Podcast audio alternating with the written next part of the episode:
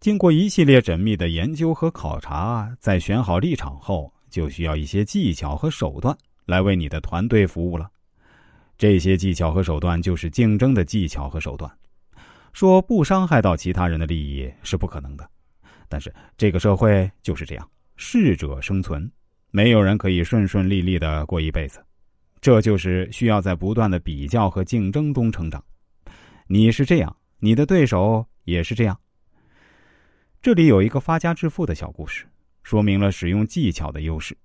故事的主人公李岩在他们那个小地方相当有名气，是屈指可数的富翁之一。据说当地小孩子不好好学习，父母都会以李岩的事迹来教育他们。可是李岩是单靠好好学习就发家致富的吗？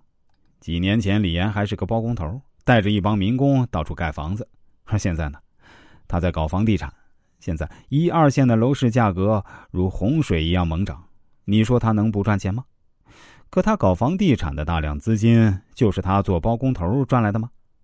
几年前，一家大工厂要在当地开分厂，李岩就想给人家工厂盖厂房，但是盖房子的多的是，人家这么大的工程怎么会选中他？于是李岩就使了计谋。他听说管工程的这个人刚刚落户到当地。孩子上幼儿园有点问题，李岩辗转打听到当地一所很好的公立幼儿园，居然由于学生转学还有一个空置的名额，就赶紧给这位工程主管报信儿去了。于是，工程主管的孩子顺利的上了幼儿园，而李岩也得到了这个大工程。你说李岩行贿了吗？其实并没有，他只是帮了人家一个忙。工程主管违规操作了吗？也没有。李岩的建筑队证件资质都齐全，活儿干得还漂亮。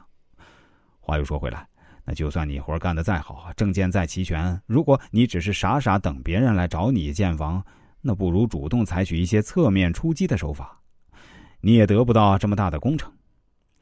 李岩偶尔也会跟别人说，他是通过自己不懈的努力才获得成功的。可是具体怎么努力呢？他会告诉别人当初他是多么踏踏实实的带领工人干活儿，但他不会说自己当初多么踏踏实实了跑遍了本地所有的幼儿园。李岩的故事其实在提醒我们，踏实干活的人多着呢，而踏实跑幼儿园的却没几个，可最终成功的却往往是后者。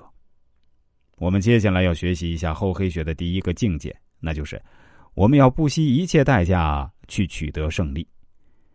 说完了厚黑学的智慧体系，我们再来看看厚黑学的三种境界。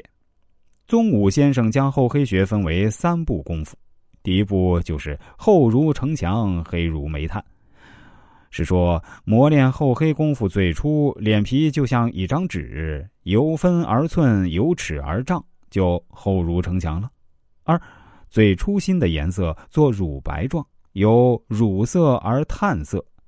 而青蓝色，再进而就黑如煤炭了。